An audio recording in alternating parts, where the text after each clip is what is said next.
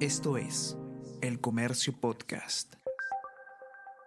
Hola a todos, ¿qué tal? ¿Cómo están? Espero que estén comenzando su día de manera excelente. Yo soy Ariana Lira y hoy tenemos que hablar sobre expulsión de extranjeros en situación irregular, porque se ha hecho cambios en la política de control migratorio que permiten una rápida salida en este tipo de casos. ¿En qué consisten estas modificaciones? ¿Qué es lo que podemos esperar? ¿Y cuáles son las cifras actuales que manejamos en torno a la situación de los extranjeros que viven en nuestro país? Vamos a conversar sobre todo esto y más a continuación.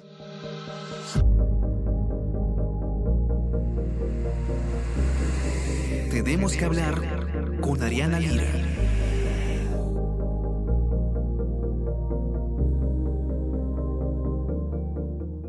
Gobierno ha promulgado el decreto legislativo 1582. ¿Qué es lo que hace esta norma? Eh, básicamente modifica cuál es la política de migraciones eh, respecto a eh, los extranjeros que se encuentran de forma irregular en el país o que son expulsados, digamos, bajo, ciertos, bajo ciertas situaciones. lo que hace básicamente esta, esta modificatoria es implementar un procedimiento para expulsar de manera rápida, estamos hablando de un plazo de 48 horas, a los extranjeros que se encuentren en una situación migratoria irregular o que estén vinculados a actividades delictivas. Esto se da en un contexto específico, eh, solo días después de que se venza el plazo para que los migrantes eh, puedan solicitar su permiso temporal de permanencia y regularizar su situación en el Perú. Definitivamente em, una situación bastante complicada, bastante compleja, con muchos ángulos a tomar en cuenta. Quisiera empezar yo este, este podcast con una opinión eh, a título personal. Eh, o un consejo, con una sugerencia para quien quiera tomarla, y es que más allá de que vayamos a tocar cifras, números y de lo que podamos ver en los noticieros, estamos, eh, tenemos que saber que estamos hablando acá de personas eh, que no todas son delincuentes y que están atravesando una crisis humanitaria bastante lamentable y bastante triste, ¿no? Personas que tienen que moverse de un país a otro, escapando justamente de la violencia y la situación eh, invivible prácticamente que ocurre en Venezuela, sobre todo. Esto no quita, por supuesto, que haya muchos malos elementos y delincuentes violentos que deban ser expulsados, por supuesto, del país si es que no se toman otras medidas también eh, igual de drásticas. Ya habiendo hecho este pequeño disclaimer, que es importante siempre recordar un poco la humanidad del asunto, vamos a pasar a conversar con José Cayetano, ustedes ya lo conocen, periodista del comercio, que ha hecho un informe bastante completo sobre toda esta, esta modificatoria en la ley. ¿Cómo estás, José? Bienvenido. Hola, Arena, ¿qué tal? Sí, un gusto, gracias por la invitación para hablar de este tema amplio, como bien lo has descrito. Cuéntanos, José, un poco primero, eh, ¿en qué consiste eh, específicamente esta modificatoria, ¿no? este nuevo plazo para expulsar de manera rápida a los extranjeros. ¿Qué es, rápido y cuál es el procedimiento? Eh, esto primero se anunció luego de la conferencia de ministros el día lunes y ya se hizo efectivo con la publicación del decreto en el diario peruano el martes. Trae una serie de modificaciones, también incorporaciones de artículos a la ley de migraciones. Eh, la principal novedad es que, como bien mencionaste, implementa un procedimiento rápido, sancionador, eh, para expulsar el país en 48 horas, es la gran novedad, a extranjeros que se encuentren, uno, en situación migratoria irregular o que estén vinculados a actividades delictivas. Recordemos que el pasado viernes 10 de noviembre venció el plazo para que los eh, migrantes que no hayan, no hayan solicitado la regulación de su situación migratoria, para la redundancia, puedan acceder al permiso temporal de permanencia. Ya no va a existir un plazo eh, ampliado para esto. Entonces, a partir de, de, ello, el Ejecutivo puede, en todo caso, pedir a cualquier ciudadano extranjero su condición migratoria. Si no hubiera pedido esta solicitud, si no estuviera en trámite, entonces podría expulsar del país según este nuevo procedimiento administrativo sancionador o también si esta persona extranjera está vinculada a actividades delictivas, se le encuentra, por ejemplo, infraganti en un robo, también podría proceder a expulsarlo. Principalmente este nuevo proceso sancionador delega dos grandes funciones a la policía. Por un lado, que puede retener a esta persona extranjera hasta por 12 horas para averiguar su identidad, su situación migratoria, realizar las diligencias y si efectivamente se verifica que eh, mm, está en una situación irregular en el país, luego esto pasa a migraciones, quienes finalmente evaluarían si es que esta persona merece o no ser expulsada del país. Esa es la gran novedad, entre otros artículos que quizá podamos discutir un poco más. Así es, algo que me llama la atención, José, por ejemplo, es el tema de la vinculación a actividades delictivas. ¿Cómo definimos esto? Porque eh, el, un, magistrado con el que tú conversas dice algo bastante interesante, ¿no? Para, para uno poder em, decir, digamos, formalmente, legalmente, que una persona ha cometido un delito, tiene que pasar un proceso larguísimo, ¿no? Investigación policial, fiscal, eh, juicio a nivel de poder judicial y recién con una sentencia se dice, ok, esta persona es culpable, ¿no? De lo contrario se asume la inocencia. Entonces, ¿cómo se maneja este tema? Porque si es que vamos a esperar a que pase, digamos, todo ese tiempo, esta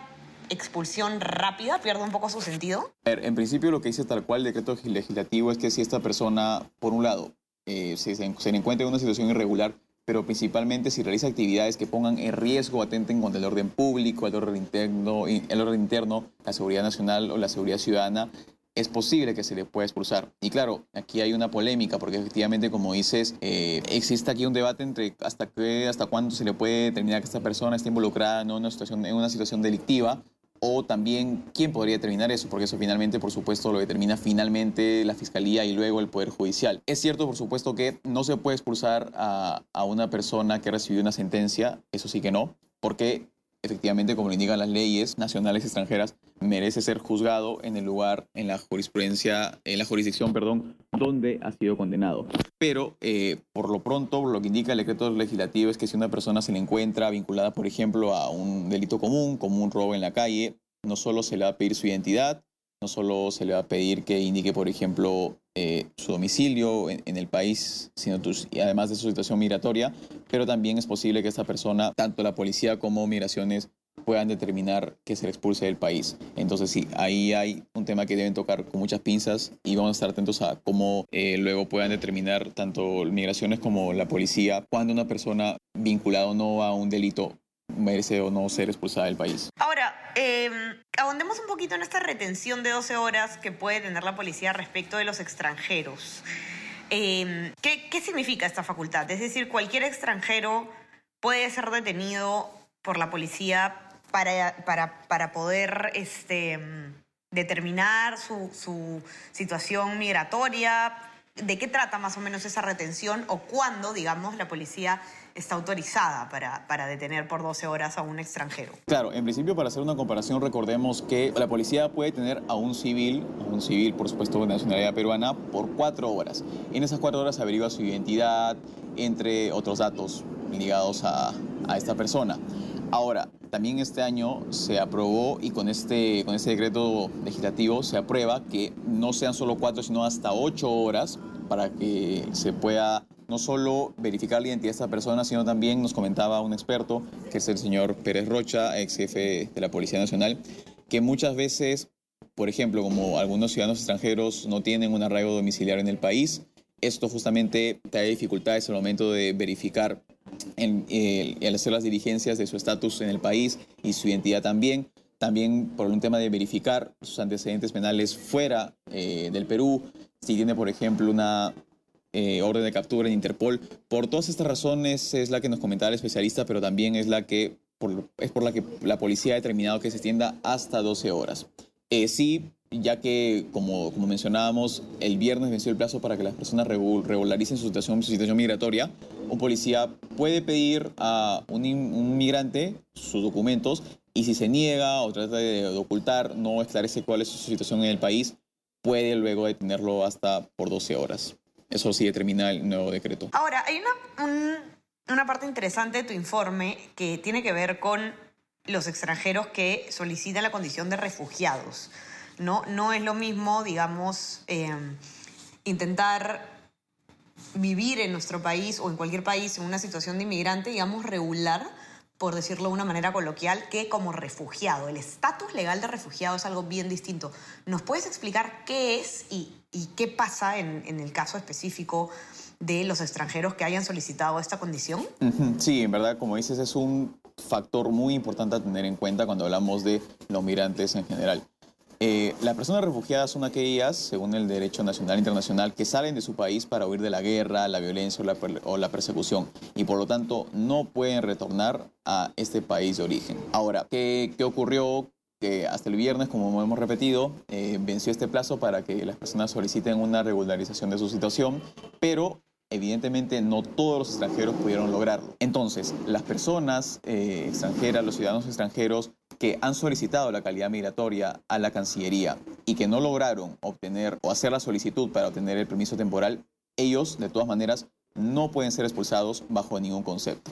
Ahora, investigando al, al poder hacer este informe, eh, encontramos que hay una cantidad muy alta de solicitudes de extranjeros, son 202 mil eh, aproximadamente, eh, de ellos el 94% son venezolanos, pero la cantidad de personas que reciben la condición migratoria es muy poca que es aproximadamente 6.000 personas. Eso se contabiliza desde el 2003. Entonces, por ello, cuando preguntamos a Cancillería qué pasaría con aquellos migrantes eh, que, han pedido la condición de refugiados, pero que no lograron obtener el, permiso temporal de permanencia, nos indicaron que todos ellos, si bien ya no se emite un carnet desde la pandemia, pueden presentar una autorización de trabajo que emite la Cancillería. Ahora, la Cancillería nos dijo que tienen con miras hacia fin de año emitir un carnet virtual e incluso nos aclararon que de todas maneras cualquier persona que tenga no, no necesariamente la condición ya de refugiado, sino de solicitante de la condición de refugiado,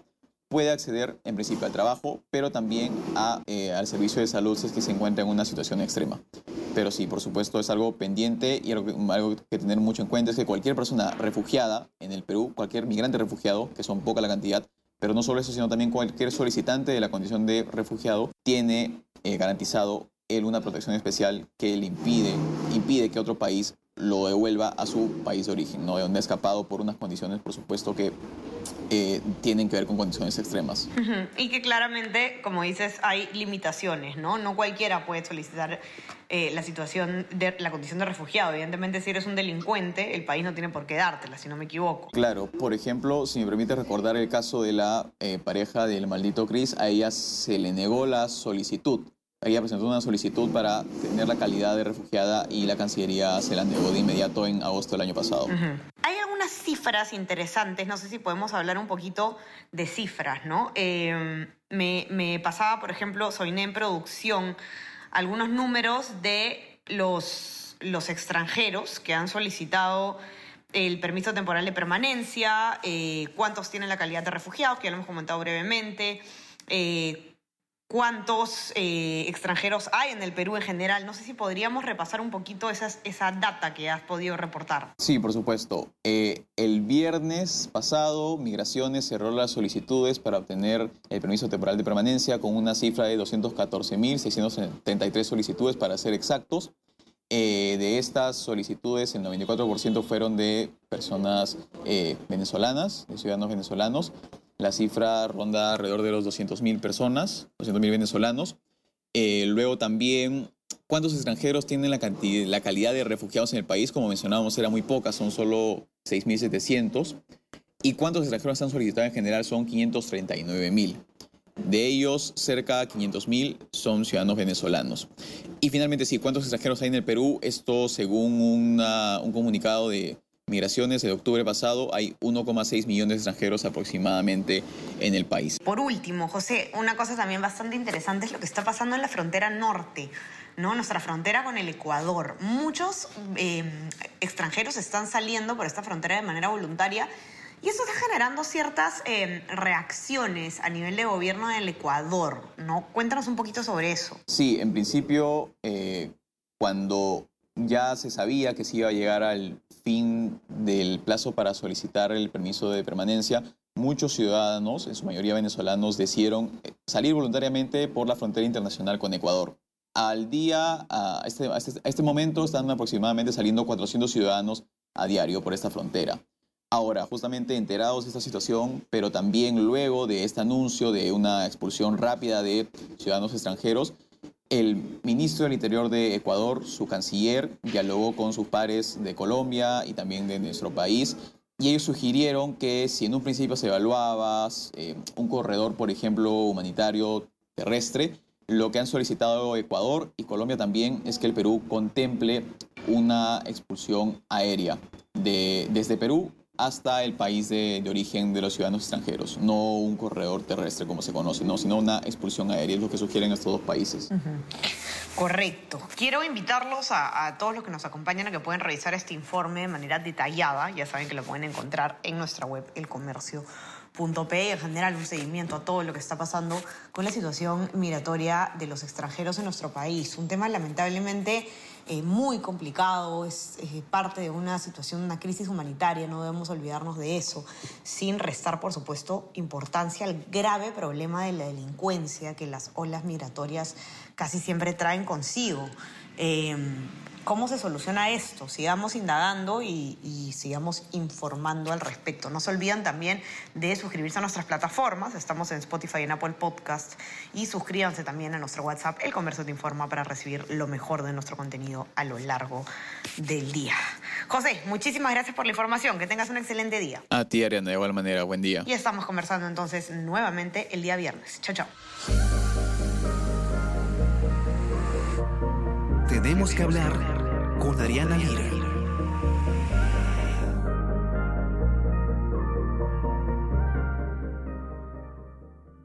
Esto es El Comercio Podcast.